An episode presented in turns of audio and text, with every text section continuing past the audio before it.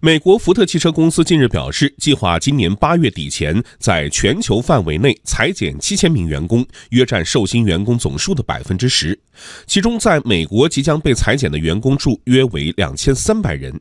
就在裁员计划放出前几天，福特首席执行官表示，特朗普政府对进口钢铁和铝征收关税，将使福特的成本增加十亿美元。这凸显了福特进行大规模重组的紧迫性。贸易战给美国车企带来了哪些影响？来听央广记者马欢的报道。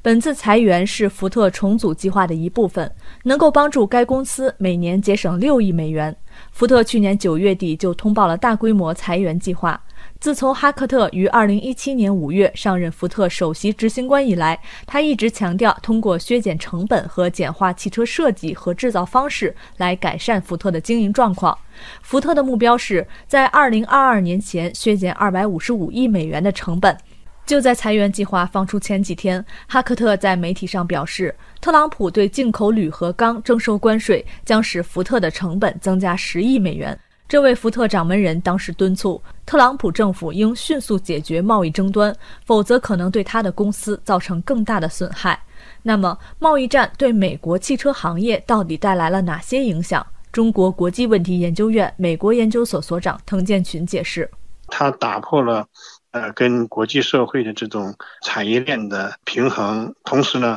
呃，又给自己创造了很多这样和那样的潜伏的危机。所以我个人感觉呢，贸易战，特别从汽车行业来说的话，对美国是百害而无一利，而且更多的呢，实际上是在消耗美国现在在汽车领域的优势。那么打贸易战，如果说闭关锁国，如果说斩断跟国际社会的呃产业链合作。那么，美国的汽车行业应该说，呃，它衰落的速度呢会更加快。如今，美国政府一直声称复兴美国制造，为此还要求很多美国企业将工厂建在美国，为美国人们带来更多就业机会。但是，美国百年企业福特公司的一名高管近日表示，考虑到巨大的中国市场，福特公司计划在中国启动一项本土化汽车生产项目。福特首席财务官称，未来所有的新款林肯车型将在中国生产。